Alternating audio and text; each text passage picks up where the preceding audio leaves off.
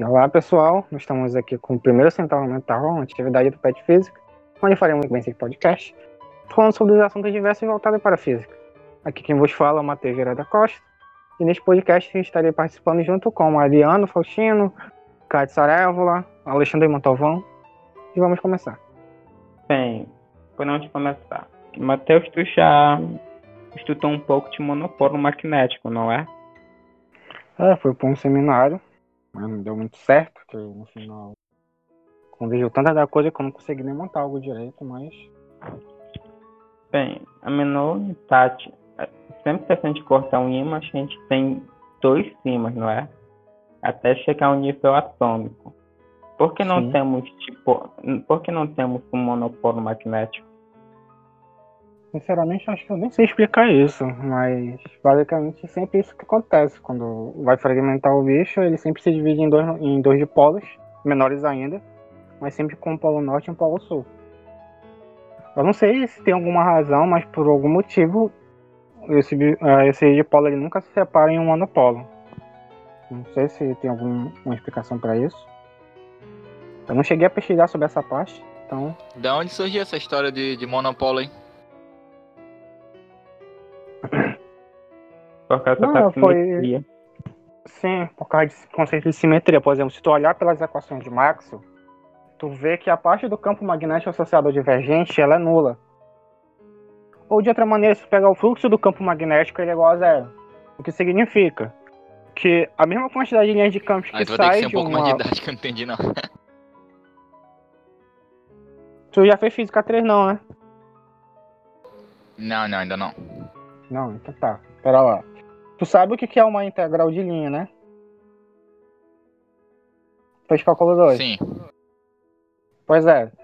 Então tu sabe o que que é uma integral fechada? Uma integral de caminho Também. fechado.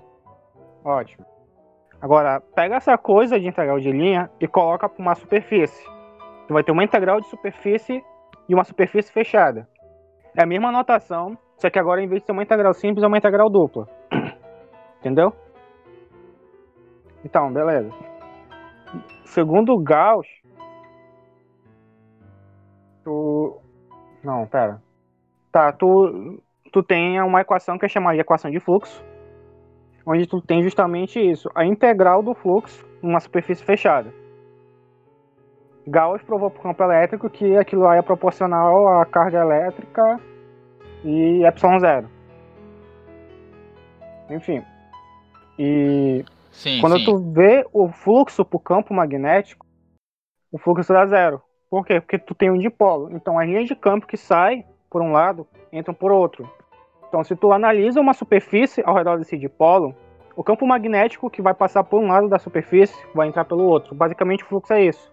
É tu pegar uma superfície e ver o que acontece quando um campo passar por ela. É tipo, tu imagina que tá num rio, um rio, e daí tu coloca uma uma superfície quadrada que o, o rio consegue atravessar. Qual vai ser a quantidade máxima do rio que vai conseguir atravessar pelo campo, pela pela minha área quadrada? Vai ser quando a normal estiver alinhada com o campo. No caso, com o sentido do movimento do rio, que seria representado pelo campo. Ou seja, tu vai ter sempre algo dependendo de um ângulo. Quanto, menor, quanto Quanto maior for esse ângulo, me- menos quantidade do rio vai conseguir passar pela minha superfície. Não sei se você tá conseguindo me entender. Não, tô sacando, tô sacando. Então, é isso que acontece. Daí, essa é a ideia mais generalizada de fluxo. Tu tem uma superfície e tu tem um campo que passa pela superfície. A integral desse campo é justamente o produto interno do diferencial de área com o campo. Daí tu tem esse negocinho, que é chamado de, de equação de é, né? fluxo de um campo. Só que quando a gente trata de na física, a gente vê uma, em uma superfície fechada, para a gente abordar todas as direções. E quando tu faz isso com o campo magnético, o fluxo dá zero, o que significa que o comportamento do campo é de tal jeito que se eu olho para um sentido, vão ter linhas de campo saindo. Mas se tu olha pelo outro sentido, tu vai ter linhas de campo entrando. E quando tu soma tudo, os vetores se anulam mutuamente. Daí a soma dá zero. Diferente quando tu vê no campo elétrico, que ela vai ter uma proporção.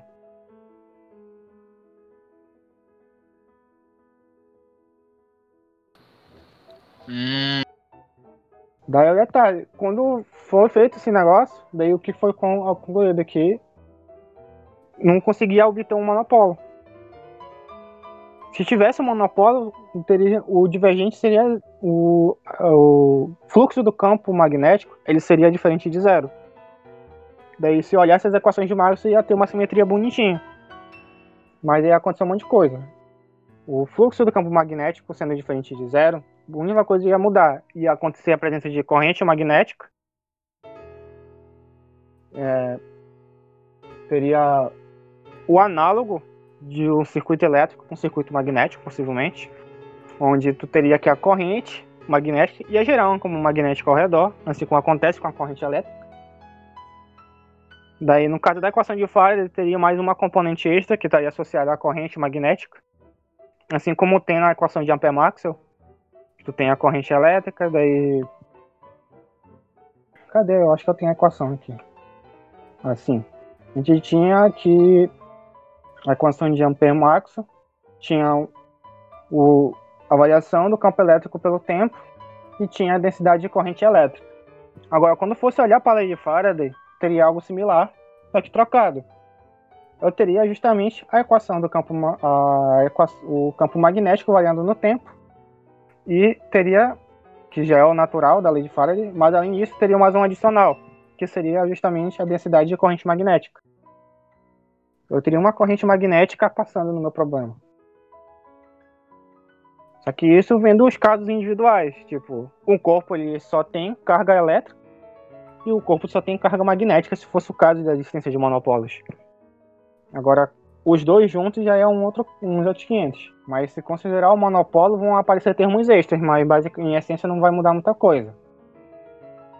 Mas com a existência do monopólio, uma coisa que é interessante é que seria explicado o porquê a carga elétrica é quantizada. O que aconteceria? Se existisse um monopólio, se conseguiria explicar que a carga elétrica, porque a carga elétrica é quantizada, porque o produto da carga com da carga elétrica com a carga magnética é justamente proporcional a, a, uma, a um número inteiro, a, a velocidade da luz, a constante de Planck dividido por 2. A con- o H cortado, na verdade, né? É diferente. Daí, tipo, o produto já é. O produto em si já é quantizado. Então, no momento que eu descobri a carga magnética, eu conseguia mostrar que, de fato, o porquê a carga elétrica é quantizada.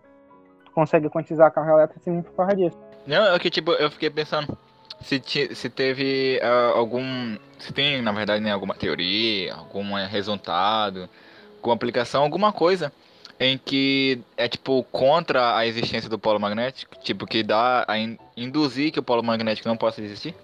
Que, tipo, por exemplo, a massa de uma carga magnética, ela teria uma partícula de carga magnética de um monopolo, ela teria em torno de 100, ela seria mais ou menos maior que 100 vezes a massa do próton. Maior ou igual. Então, precisaria de muita energia para conseguir detectar um negócio desse. Então, com, acho que com a tecnologia atual, não seja possível. Considerando o fato de que a partícula existe. Mas ela existindo, a simetria vai ser toda explicada, vai ter que ficar tudo bonitinho. E é isso. Hum, saquei, saquei. Agora eu fiquei até pensando, é esse magneto. Por isso que ele, é- ele consegue Oi? fazer as coisas que ele faz. Não, é, o magneto ele consegue fazer as coisas dele porque ele manipula o campo magnético. Ele consegue criar um campo magnético de tal maneira que aquele campo magnético eh, consiga fazer o comportamento que ele deseja na matéria. Então, tipo, ele meio que controla os vetores do campo, então? Ele cria um campo que tem o comportamento que ele quer. Tipo, é como se ele, por in- intuição, imaginasse uma função de um campo magnético, onde aqueles vetores vão ter as suas direções, e ele conseguisse mudar essa função do jeito que ele quiser, transformar em um seno, cosseno, é, logaritmo, exponencial, tudo mais. de tal maneira que a função vai criar o campo magnético que gira o comportamento dele. Em essência seria mais ou menos isso. Que tipo, ele pensa no que a coisa quer fazer, o campo magnético faz aquilo na matéria que ele pode controlar. Ah, e tipo, no caso, será que ele poderia controlar tudo então? Já que, é, como o Mariano comentou no início, né, é meio que tudo tem alguma propriedade magnética? Eu não sei, por exemplo, com alumínio o campo magnético não funciona tão bem assim.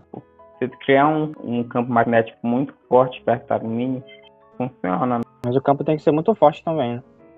Sim. Só para citar uma RAM que, é, que tem propriedade magnética, tem que, ia ter que ter uma, um campo magnético equivalente ao do LHC, o acelerador de partículas. Se o magneto ele puder mudar todas as funções que rege uh, os vetores do, do campo, né? Então, é, se ele pudesse então, então não só mudar a direção, mas também a intensidade do vetor, então, bicho, acho que ele seria o maior mutante de todos. Vocês já assistiram um anime chamado Toaru Mashutsu no Intex? Eu tenho que assistir, esse tá na minha lista ainda. Tu vai ter é que descrever porque... pra mim, velho, porque eu assisto alguns e acabo esquecendo o nome é que tem um personagem.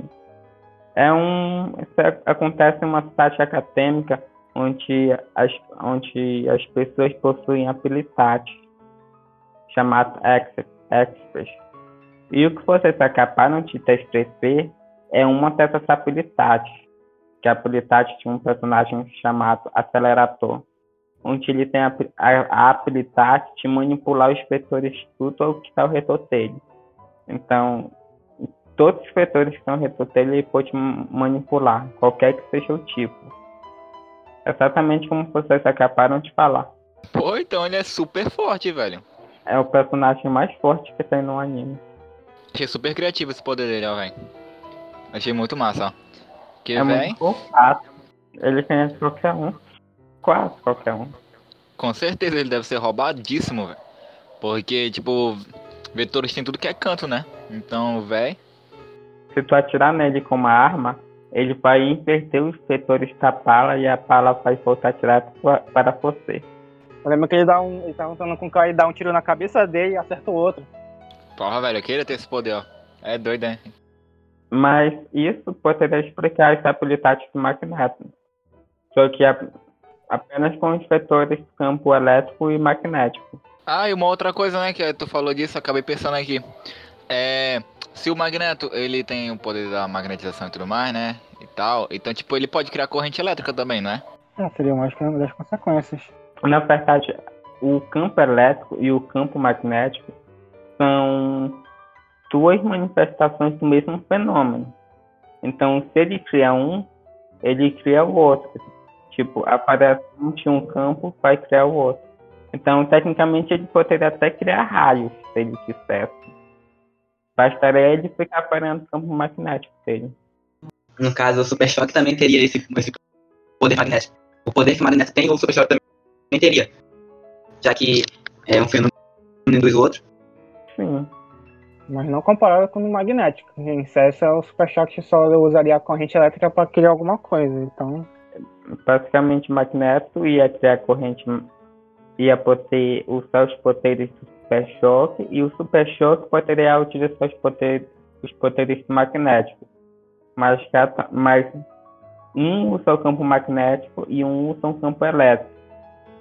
Mas como são duas manifestações do mesmo fenômeno, eles meio que podem usar de forma semelhante para obter os mesmos resultados. Eu sei que acho que a luta de, do Super Choque, Super Choque com o Magneto ia ser da hora, então, velho.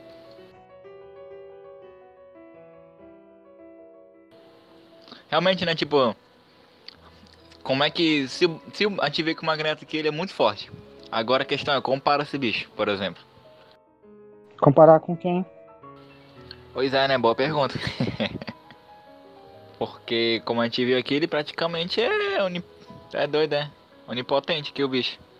Não, nem pra tanto. Sem falar que, tipo, o Magneto ele também poderia implantar a memória nas pessoas, porque como a memória ela, ela é criada em com, com as conexões do neurônio, então aí usa elétron, né? E como ele tem um campo magnético dele, então, né, ele meio que poderia fazer esse elétron parar, ou, ou se concentrar um monte de elétrons assim no cérebro. Hum, pode fazer uma coisa que não é mostrada. Aí, eu, se ele quisesse, ele podia controlar as pessoas, como ele bem entender. Isso é muito complexo para ele. Tipo, ainda não conseguimos nem entender como é que a nossa mente funciona. O máximo que ele ia fazer é fritar. Experiências, vai testando até dar certo. Quem mais tem poderes magnéticos? Mas em comparação com o magnético, eu acho que é meio difícil encontrar alguém. Além do super choque, só consigo pensar no Kilua e no acelerador. Ah, o Kilo acho que não tem muito sentido não. Que...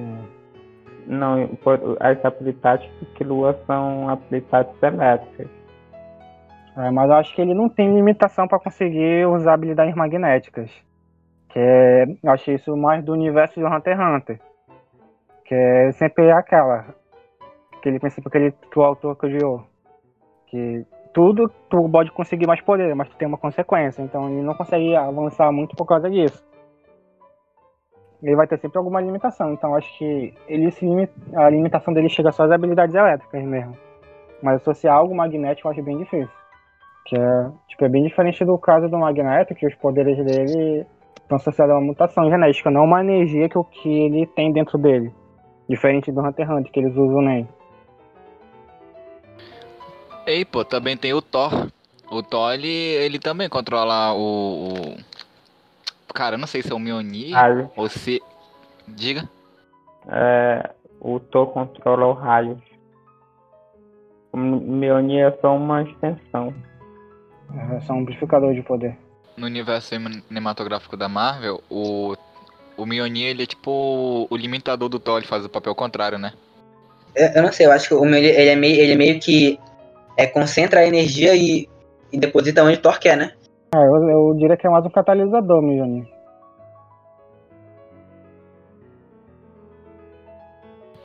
Ah, então tipo, o Thor meio que seria um para-raio, então. Aí o Mjolnir, que a, seria o capacitor, aí ele escolheria onde lançar. Não diria que o Thor é um para-raio, eu diria que o Thor é a fonte e é tipo uma pistola d'água.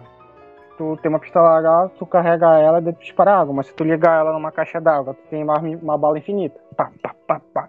Thor seria o reservatório de água grande e o Mjolnir seria a pistola d'água. Que aquele raio vem do Thor, né? Então ele só canaliza a energia através do, do Mjolnir e dispara. Mas agora campo magnético eu acho que ele não teria capacidade de manipular. É um poder Hum, meio. Como é que fala?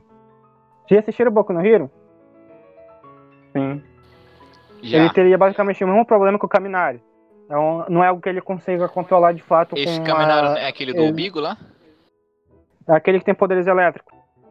Ah, tô ligado, tô ligado. Ele tem esse problema que o poder dele não tem uma ele não consegue controlar em direções específicas. Então é por isso que ele usa uma arma que direciona, consegue direcionar o raio dele. Basicamente o Mjolnir valia isso. Ele não teria, acho, a capacidade de usar campo magnético por causa que a habilidade dele não é muito de ser controlada em mínimos detalhes. É, por exemplo, o Super Choque não conseguiria fazer algo do tipo porque as habilidades magnéticas dele seriam muito limitadas. Por exemplo, quando teve um episódio que ele que tinha um replay que ele fez uma cópia do Super Choque e colocou essa cópia para ficar roubando os bancos. Ele teve que um momento que ele teve que fugir da polícia. Ele entrou no esgoto e magnetizou um negócio. Então, é uma habilidade magnética que ele usou para poder mag- magnetizar a tampa do esgoto, que era de metal. Mas não, acho que não passaria muito daquilo. Não teria tantas habilidades extensivas quanto o Magneto possui. Mas ele teria algumas habilidades magnéticas. Ele conseguiria magnetizar as coisas, atrair certos objetos a alguma distância. Mas fora isso, Quando se trata de propriedade da matéria, né? O Magneto ele, ele é, ganha de lavada de todo mundo. é, ele é um mutante nível ômega. Se ele não for apelar, é uma sacanagem também. É, No caso, mano, quando se trata de, de, de falar sobre a, a energia, propriedade de matéria, essas coisas, mano, já vi que o X-Men, ele tem um muita, muito roteiro pra gente explorar ainda. Ah, se for querer levar a física dessas coisas ao pé da letra, tem muita coisa errada. Não superar a série do Flash, enquanto se trata Ah. de erros. Também, né? Não, na verdade, não é que ele trata de um erro, ele só tão, ele desenvolve a história baseado numa coisa que ele já admite que é verdade e analisa as condições físicas a partir daquela verdade. Licença poética. É, tipo isso, é uma licença poética que eles estão usando.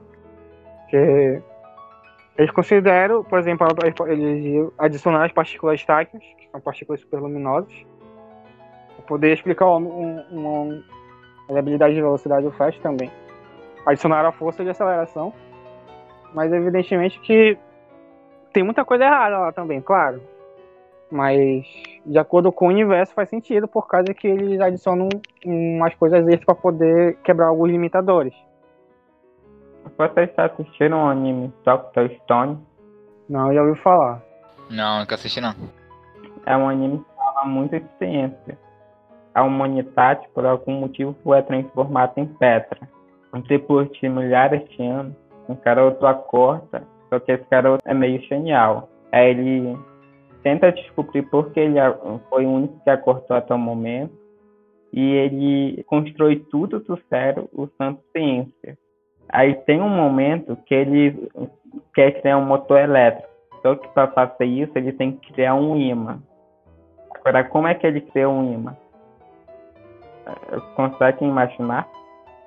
Como é que ele criou um imã para fazer um motor elétrico?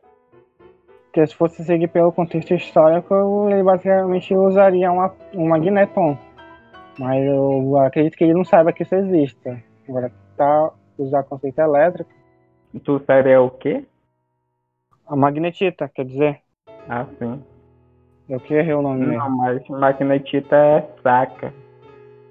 Tem propriedade magnética, mas para fazer um motor elétrico ela é fraca.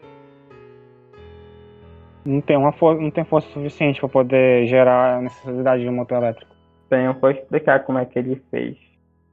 É, basicamente, ele criou um forno e para fazer uma barra de ferro e um pouco de fio de cobre. Ele passou o material solente na barra de ferro e uma bobina com o fio de cobre, como se fosse um eletroímã. Depois ele foi até uma montanha e usando uma estaca ele fincou a barra de ferro no chão, de forma que numa tempestade quando caísse um raio, o raio ia acertar a barra de ferro e ia conduzir pelo fio de cobre a eletricidade do raio até o solo, criando assim um forte campo magnético que ia eletrizar a barra de ferro. E devido ao grande calor do fenômeno, o ferro ia ficar superaquecido, permitindo que os momentos magnéticos da barra de ferro fiquem todos alinhados de forma permanente quando esfriar. Hum, interessante, mas ia levar tempo para esfriar, então daria tempo suficiente para desalinhar aquele negócio, né? Ele teria que manter o campo até que ele esfriasse. Não, tipo, é um, é um raio. Tipo, a energia de um raio é algo muito grande. Não, pois é, mas mesmo sendo grande, no momento que desativar, vai levar a questão de segundos para poder ele sumir. Então precisa de alguns segundos para fazer isso. Quando o raio passasse, ele saía aquecer a barra de ferro. Aí todos Sim. os momentos de tipo iam ficar iam poder ficar alinhados com facilidade ao campo. Então, é só É, precisa mas- de um instante. É, mas ia ficar alinhado, mas a barra ainda ia ficar aquecida. E depois o campo ia sumir, mas a barra ia levar um tempo para esfriar. Ela não ia esfriar de uma hora para outra. Ele teria que esfriá-la instantaneamente antes que o campo acabasse. Porque senão os bichos iam desorganizar. O experimento foi feito no meio de uma chuva, com raio. Então, normalmente a água da chuva deveria resfriar o material. E É, mas eu como acho que não seria o suficiente, né? Para esfriar um negócio muito quente em poucos segundos. vamos, vamos fazer o experimento para testar. Agora a gente espera um raio,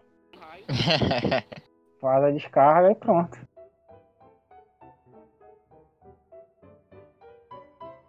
Bom, gente, esse foi o nosso primeiro Centauro Mental, com o tema magnetismo. Espero que vocês tenham gostado. E nos vemos no próximo, daqui a algumas semanas, com mais um podcast. E é isto. Muito obrigado.